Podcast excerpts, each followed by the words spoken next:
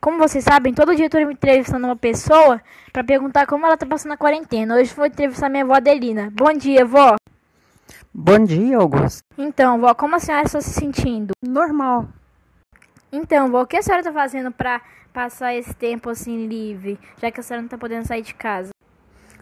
Ah, estou lendo bons livros, é, assistindo bons programas de televisão e assim tentando assim cuidar das plantas e cuida, é, fazer tudo que se deve fazer o que seja bom para a gente, né? Meditação, que é um, uma coisa muito boa para a cabeça e ajuda a gente a, a sobreviver. Como a senhora está se sentindo sozinha ou alguém vem visitá-la de vez em quando? Bom, primeiramente eu não me sinto sozinha, porque eu me sinto sempre na companhia de Deus. E eu tenho os netos que estão, meus uh, filhas, genro, que estão aqui comigo, que é muito me alegra.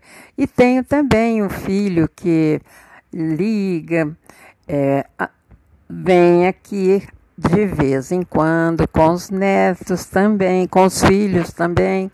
Então, eu nunca estou sozinha, eu estou sempre na presença de Deus e dos familiares. Então, você está sentindo falta de alguma coisa? Sair na rua, ir para a praça, ver seus amigos? Alguma dessas coisas você está sentindo falta, vó? Sinto muita falta, assim, de um programa que eu participo, que é da, do Vida Ativa. Sinto muito falta das viagens que eu faço. E, e é, sempre encontrar com, minha, com os colegas também aqui em casa, passear, jogar um binguinho. Quer dizer, minha vida é bem movimentada, então agora esses tempos tá meio parada, não é? Mas... É verdade, volta todo mundo parado. Obrigado por aceitar nossa entrevista, tá, vó? Tchau.